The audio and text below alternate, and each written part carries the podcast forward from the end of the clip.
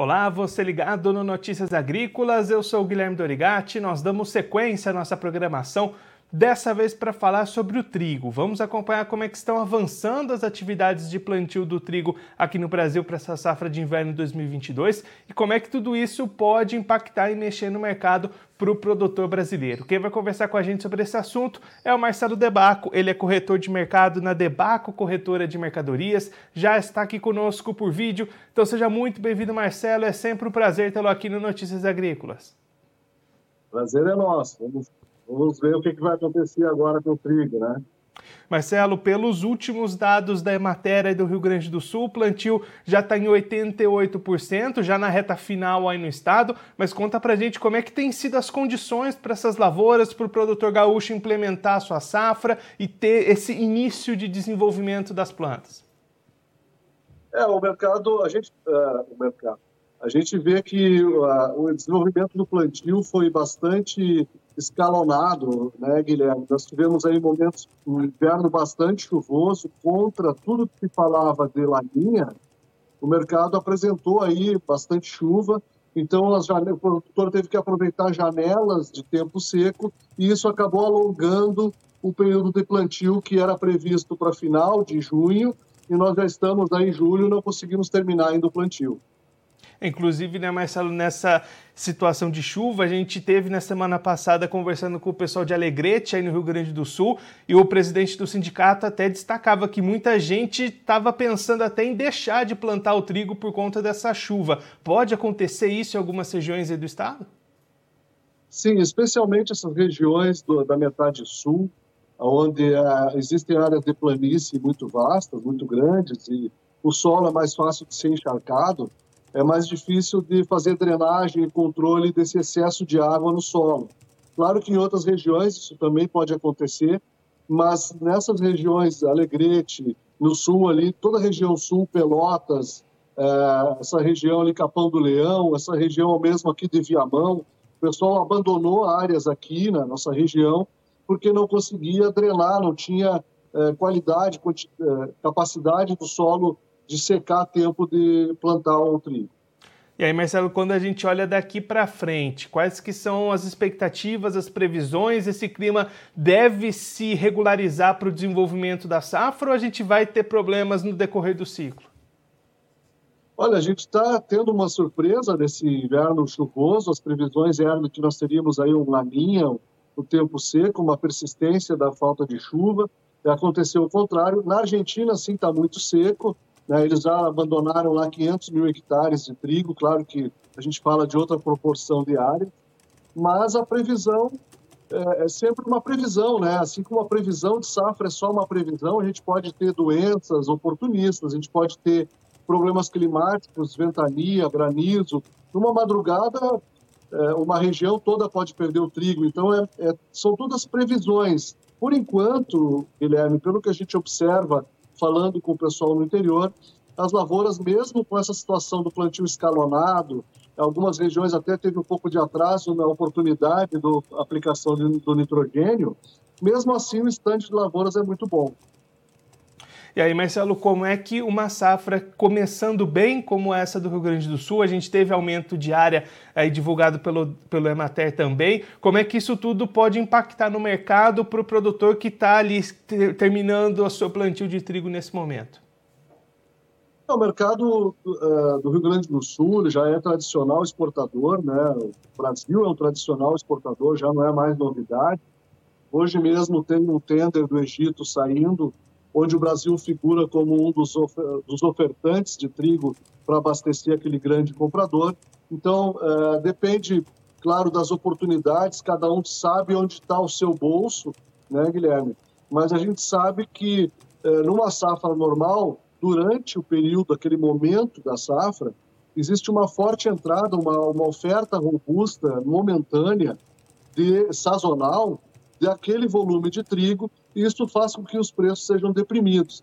Então, claro, é importante que se vá posicionando, é, se vá saindo das posições de trigo, especialmente aquilo que cobre custo, né, aquela parte do custo da lavoura, e se consiga ir posicionando, saindo dela antes de chegada do, do forte da safra, que pode acontecer uma queda. Claro que vai depender de câmbio, de outros fatores também.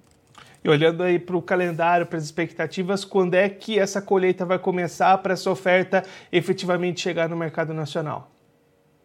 Olha, nós tivemos aí, justamente por esse, esse atraso no início, o escalonamento do plantio, provavelmente o grosso da safra entra mesmo em novembro, que é quando a gente deve ter a maior eh, quantidade ofertada no mercado. Marcelo, você comentou nessa questão de cobrir os custos e fazendo as suas negociações. Hoje, se a gente olhar essa questão de margem para o produtor, os custos de produção, os preços atuais de mercado, como é que está essa relação para o produtor aí no Rio Grande do Sul? É, a relação ficou bem ajustada, né, Guilherme? Nós tivemos um aumento, é, especialmente o nitrogênio, que é o que pesa bastante no trigo, né? Nós tivemos um aumento aí de mais de 50% desde o começo da pandemia até agora. Também a situação cambial desfavorece a, equação custo e preço de venda.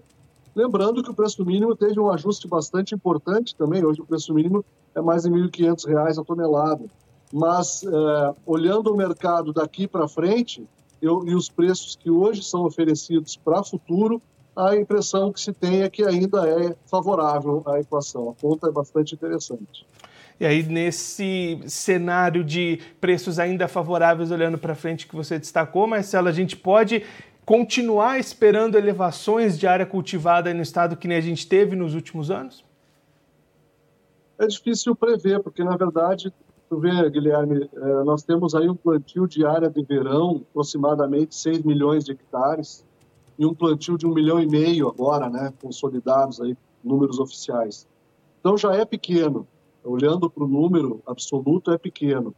O que, que fez então se plantar menos antes e plantar mais agora? É o que tem de recuperação de preço para o produtor, em primeiro lugar. As culturas de inverno são de altíssimo risco. A própria cultura de verão, a gente teve aí uma safra de verão bastante acidentada pela questão de seca, né? Tanto do milho quanto de soja no Rio Grande do Sul, nós tivemos uma perda monstruosa de capital dos produtores, e eles então aproveitaram esse momento de preço para recompor alguma coisa do seu caixa fazendo plantio de inverno. Se houver uma, uma lavoura de verão suficientemente boa ou satisfatória, pode ser que a conta de, de pôr mais dinheiro no inverno no ano que vem na relação de compra e venda, talvez isso desfavoreça mas a gente enxerga que uh, cada vez mais essa oportunidade de uso da área 365 dias é vista com bons olhos pelo produtor. Os investimentos que ele faz na tecnologia das lavouras, a gente vê hoje se falar muito uh, em agricultura de precisão, né? A gente vê o Daniel aí falando bastante sobre isso, o, o João também lá no, no, no canal dele. Então a gente percebe que existe uma destinação de recurso muito grande para ser distribuída apenas no verão. Então, essa própria lógica de distribuição dos custos favorece que as áreas continuem crescendo, talvez não num ranking tão forte como a gente viu nessa última vez, nesse último uh, período aqui, 20, 21, depois 21, 22. Pode ser que a, velocidade seja menor, até porque existem áreas que precisam se adaptar, como a gente estava falando da metade sul no começo, precisam ser adaptadas, as variedades precisam também de alguma adaptação ou alguma vantagem genética ser aportada nas variedades. Isso tudo a gente percebe que, é, é, no caso da pesquisa, tem sido dada uma resposta muito rápida. Né? Então, me parece que é, a velocidade pode não ser a mesma, mas a tendência é que a gente tenha um crescimento aí e o Rio Grande do Sul venha, em algum momento, plantar mais de 2 milhões de hectares. Marcelo, aproveitar para registrar a participação do pessoal acompanhando a gente nessa manhã. Juliana Soares Ribeiro mandando bom dia, que Deus abençoe a nossa semana. E Marcelo, para a gente encerrar, essa questão que você comentou agora, né, desse investimento na área de inverno, a gente viu realmente isso conversando com os produtores, muita gente falando justamente esse ponto, é, apostando na safra de inverno nesse ano para tentar recuperar as perdas da safra de verão que ficou para trás mas mais do que ter essa mobilidade anual, é importante esse investimento fixo e aproveitar essas áreas, como você estava comentando, até para eh, instituir um sistema de rotação, um sistema de culturas dentro das lavouras, né? É, tem toda essa questão agronômica que já é vista dentro da porteira. Né? O agricultor hoje, não só do Rio Grande do Sul, no Brasil inteiro, ele, ele soma tecnologia muito rápido, ele, ele percebe, ele tem a percepção de que a tecnologia traz benefício. Então, dentro da porteira, as vantagens são percebidas e aplicadas muito rapidamente, e a resposta é o aumento de produtividade e produção é, que a gente tem aí no Brasil. O que a gente precisa ficar atento e cobrar um pouco, tanto das instituições, das lideranças do, do agronegócio, quanto dos nossos representantes parlamentares, é que a logística seja implementada também. Nós temos o Porto de Rio Grande com um projeto de mais de 10 anos parado para ampliação, não se consegue ampliar o Porto de Rio Grande. Tem um novo porto sendo discutido e o porto antigo não está sendo ampliado, que seria naturalmente mais fácil ampliar o que já está pronto, não tirando a vantagem de fazer um novo investimento, é importante fazer isso. Então, essa parte logística precisa também acompanhar essa velocidade, até porque a gente percebe uma coisa, né, Guilherme? De todos os países do mundo que hoje estão entrando em recessão, estão com problemas sérios econômicos advindos da pandemia, os países que têm a economia baseada em commodities, como o Brasil, estão fora desse ranking. Isso é dito pelas grandes empresas analistas de risco do, dos países aí, mundo afora, não é dito por mim ou por algum político, não é porque é um ano especial, mas é o que está sendo comprovado e a gente já vinha falando disso aí há mais de 20 anos, que o agronegócio ajuda muito na balança econômica brasileira. Então, por isso mesmo, e pela velocidade da resposta do agronegócio, que não precisa eh, de tantos anos para retorno do investimento, ele é uma coisa natural, a gente tem sol, tem água, tem terra, tem gente para trabalhar, que fosse também a mesma velocidade a aprovação dos projetos, a continuidade da evolução e do planejamento dessa nova tecnologia também na logística e também na situação de abastecimento, guardando mais trigo nas propriedades, mais soja nas propriedades, mais milho nas propriedades, evitando que nós tenhamos aí os caminhões utilizados como armazém ou até mesmo o porto não tenha condições de dar escoamento, tenha que parar o escoamento de trigo em março porque não consegue uh, completar com soja, farelo, milho, todas as commodities que são abastecidas aí no mercado, como a gente vê no Mato Grosso, trigo a céu, milho a céu aberto, é um crime, né? Com gente passando fome, não dá para admitir uma coisa dessa registrar mais uma participação. Júlio Vieira Machado também mandando seu bom dia. Deus abençoe o nosso dia. Marcelo, muito obrigado pela sua participação, por ajudar a gente a entender todo esse cenário das lavouras aí no Rio Grande do Sul, também as consequências das movimentações do mercado. Se você quiser deixar mais algum recado ou destacar mais algum ponto para quem está acompanhando a gente, pode ficar à vontade. Eu agradeço muito a participação, a oportunidade de estar aqui falando, expondo as minhas ideias.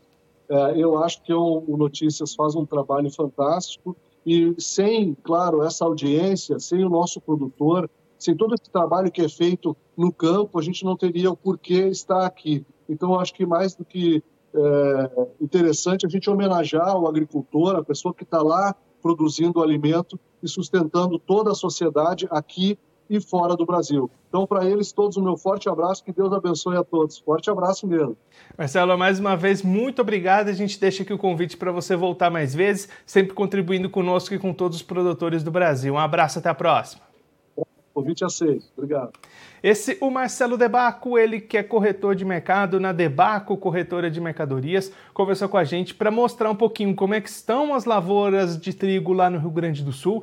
Nesse momento, segundo dados da Ematé Gaúcha, 88% das lavouras semeadas também destacar algumas movimentações de mercado. Marcelo explicando para gente que houve muita chuva até aqui lá nesse inverno gaúcho, isso prejudicou um pouco os trabalhos de plantio que foram atrasados e mais escalonados, inclusive algumas regiões, regiões mais ao sul do Rio Grande do Sul, até deixando de plantar algumas áreas justamente em função desse excesso de chuvas. A gente trouxe essa informação ao longo da última semana lá com o Sindicato Rural de Alegrete, eles já destacavam essa situação de áreas deixando de ser plantadas com trigo em função da chuva.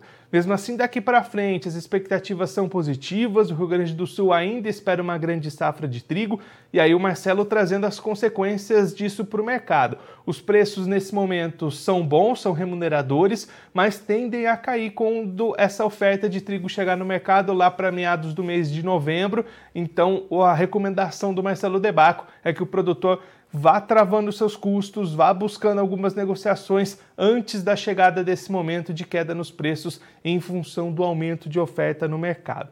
Inclusive, olhando para as margens, o Marcelo destacando o aumento substancial nos custos de produção, alguns insumos ali subindo até mais de 50% nos últimos anos, mas mesmo assim ainda margens favoráveis, mais apertadas, é, é claro, mas ainda favoráveis. Então, o produtor gaúcho de trigo tem boas perspectivas para essa safra na, do lado das lavouras da colheita e também do mercado. Claro que a gente vai seguir acompanhando como é que vai se desenvolver essa safra de trigo, que está só no começo lá no Rio Grande do Sul. Só antes da gente encerrar, a gente vai verificar como é que estão os preços do trigo nesta manhã de segunda-feira lá na Bolsa de Chicago. A gente vai colocar as cotações na tela para você. O contrato setembro 2022 valendo 7 dólares e 99 centes o bushel, alta de 22 pontos e meio. Dezembro 22 valendo 8 dólares e 17 centes, alta de 23,25 pontos. Contrato março 23 valendo 8 dólares e 30 centes, alta de 20 pontos e o maio 23 valendo 8 dólares e 39 centes, alta de 21 pontos. Também vou aproveitar para lembrá-lo que você pode se inscrever no canal do Notícias Agrícolas no YouTube, assim você fica sabendo de todas as novidades, curta os nossos vídeos, mande as suas mensagens, os seus comentários, participe com a gente das nossas transmissões e também clique no sininho, assim você ativa as notificações e fica sabendo de todas as novidades, todos os vídeos novos que vão subir aqui no nosso canal. Eu vou ficando por aqui, mas a nossa programação continua. Notícias Agrícolas, 25 anos ao lado do produtor rural. Participe das nossas mídias sociais no Facebook Notícias Agrícolas, no Instagram arroba Notícias Agrícolas e em nosso Twitter arroba Noteagri. E para assistir todos os vídeos, se inscreva no YouTube, na Twitch, no Notícias Agrícolas Oficial.